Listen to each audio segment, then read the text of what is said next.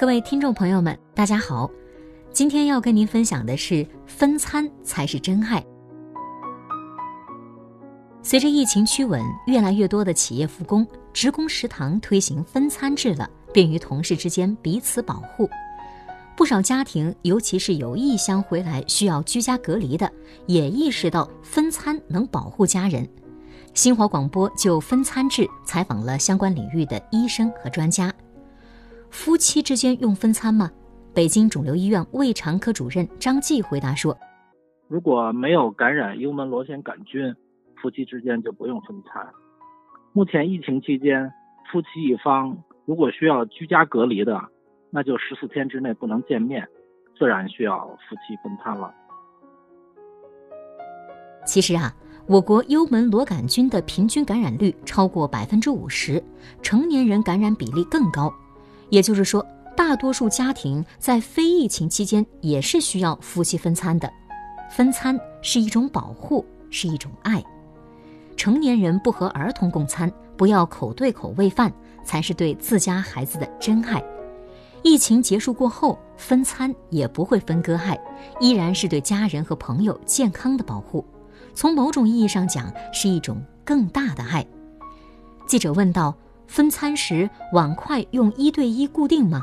石家庄市栾城人民医院感染科副主任医师裴喜娥和张继主任的回答都为两个字：是的。至于如何给对方夹菜的问题，裴医生用了三个字：用公筷。其实啊，用公筷夹菜才能避免带给对方病毒的嫌疑，才是更纯粹的爱，更真实的爱。不分餐可能导致什么疾病呢？裴医生回答说：“幽门螺杆菌可能治胃癌。”张继医生补充说：“虽然共餐不是乙肝主要的传播途径，但是乙肝还是有可能通过共餐传染的，只是感染的几率比幽门螺旋杆菌要低很多。”幽门螺杆菌已被世界卫生组织国际癌症研究机构列为胃癌的第一类致癌物。而且它还可能造成顽固性口腔异味、龋齿等。第五次全国幽门螺杆菌感染处理共识告诉我们，有些不明原因缺铁性贫血、特发性血小板减少性紫癜等等，也与幽门螺杆菌有关。分餐包括用公筷夹菜，则能避免亲朋好友之间交叉感染幽门螺杆菌和乙肝等病毒。西餐的特点就是分开了吃，比如说牛排、披萨，自然就是分餐制。东方菜多为炒菜，现代中国人喜欢趁热吃，一家人在一个盘子里夹菜吃，这是中国胃癌比西方人高的原因之一。其实啊，古代中国人就是分餐进食，一般席地而坐，面前摆着一张低矮的小石案。中国社会科学院考古研究所研究员王仁香认为。中国周秦汉晋时代，盐宴上之所以实行分餐制，应用小食案进食，是其中一个重要原因。其中，南北朝时期的《韩熙载夜宴图》清晰地展示了主客分餐制。我国要甩掉肝病大国、胃病大国的帽子，恢复分餐制这一中国传统文化是重要途径。中国农大精细农业教授李明赞接受采访时说。我们要逐渐形成配公筷公勺的习惯，筷子和勺子配套更好。在家里也提倡每个菜配一个公共勺。中国饭店协会日前已经发布倡议，引导餐饮企业开展公勺公筷双筷健康行动，做健康饮食习惯的倡行者。李明赞教授告诉记者，建议制定一个条例，餐馆必须配公用筷子和勺子。作为强制性条例，餐馆如果都配公筷公勺，公筷公勺与普通筷子勺子在大小和形状上做出区分，就可以避免搞混。而服务员的提醒也便于大家形成习惯。我们的邻居日本家庭分餐制已经相当普及，他们甚至还有夫妇筷、夫妇碗、夫妇杯，往往都是一大一小。在行为心理学中。人们把一个人新习惯或理念的形成并得以巩固，至少需要二十一天的现象，称之为“二十一天效应”。疫情给了我们在家里养成分餐习惯的机会，我们在家养成的习惯更容易在聚餐的时候延续，把这种体现真爱的分餐方式传递给朋友和同事。今天，国人在餐馆打包剩饭剩菜的习惯已基本形成，这与餐馆普遍配备打包器具有关。国人公交车站排队的习惯也正在养成，这与不少公交站的地上有醒目的标志，确定车头位置和排队起始点有关。只要从家庭到餐馆，再到我们的意识，都把分餐当成真爱，分餐的习惯就会重新回到中华文化中来。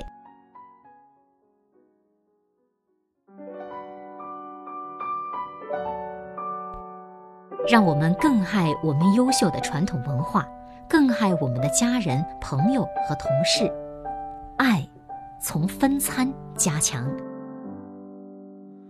长路奉献给远方，玫瑰奉献给爱情。我拿什么奉献给你，我的爱人？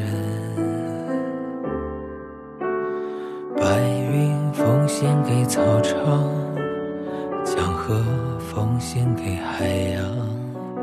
我拿什么奉献给你，我的朋友？我拿什么奉献给你？我不停的问，我不停的找，不停的想。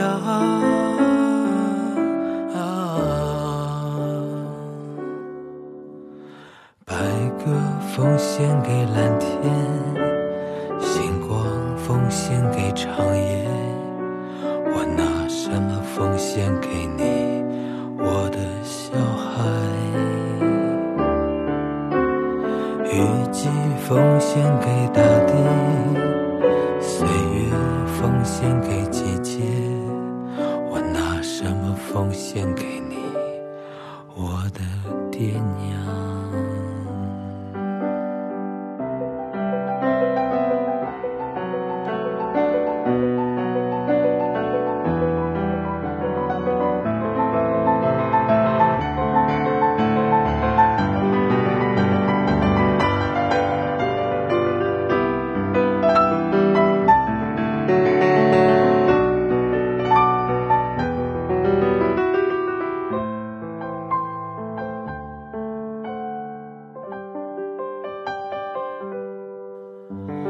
我拿什么奉献给你？我不停的问，我不停的找，不停的想。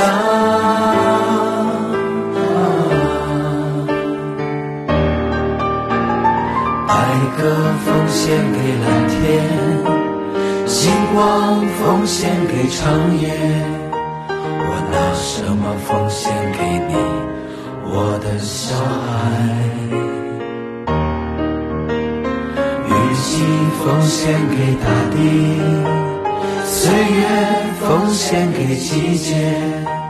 我拿什么奉献给你，我的爹娘？